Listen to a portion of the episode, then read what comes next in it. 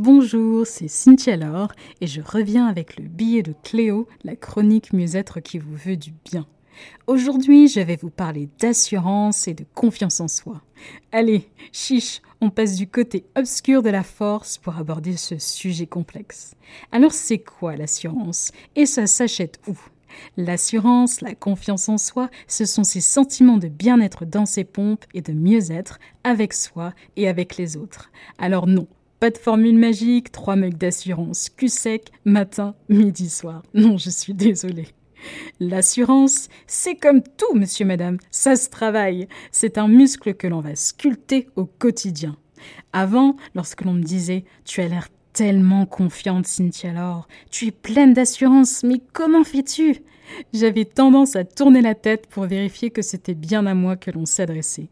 Eh oui, il y a quelques années, je n'avais pas du tout confiance en moi. Je faisais semblant d'avoir confiance en moi. Je prenais le fake it until you make it. Fais semblant jusqu'à ce que tu y arrives.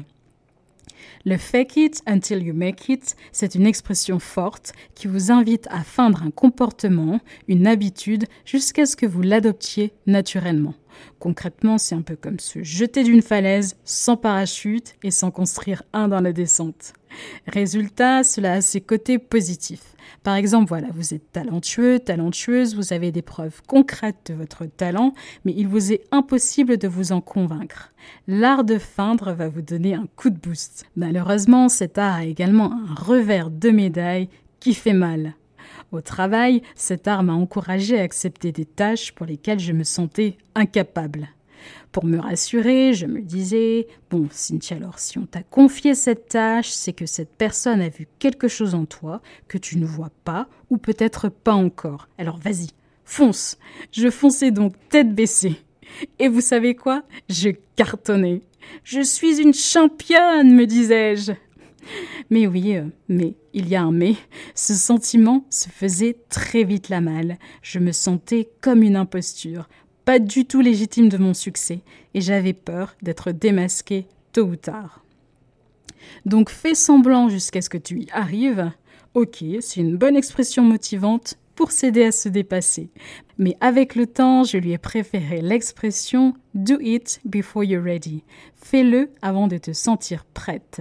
Une expression de l'entrepreneur Jody Fox. Une expression qui implique selon moi plus d'authenticité et moins de culpabilité. Avec fais-le avant de te sentir prête ou prêt, on apprend à se dépasser sans avoir peur de demander de l'aide. Et c'est ça le principe même de l'assurance et de la confiance en soi. Tout passe par soi. L'assurance, c'est le pouvoir d'être soi, d'être imparfait, c'est être prêt à changer l'image que l'on a de soi, avoir confiance en soi et en ses capacités pour ne pas avoir peur de grandir, d'évoluer sous le regard de l'autre. Donc, pour gagner en assurance, voici pour vous mes cinq règles fondamentales. Règle numéro 1.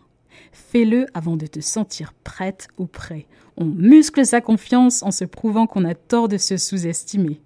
Règle numéro 2. Demander de l'aide au besoin. Ça n'est pas du tout un signe de faiblesse, bien au contraire. Règle numéro 3.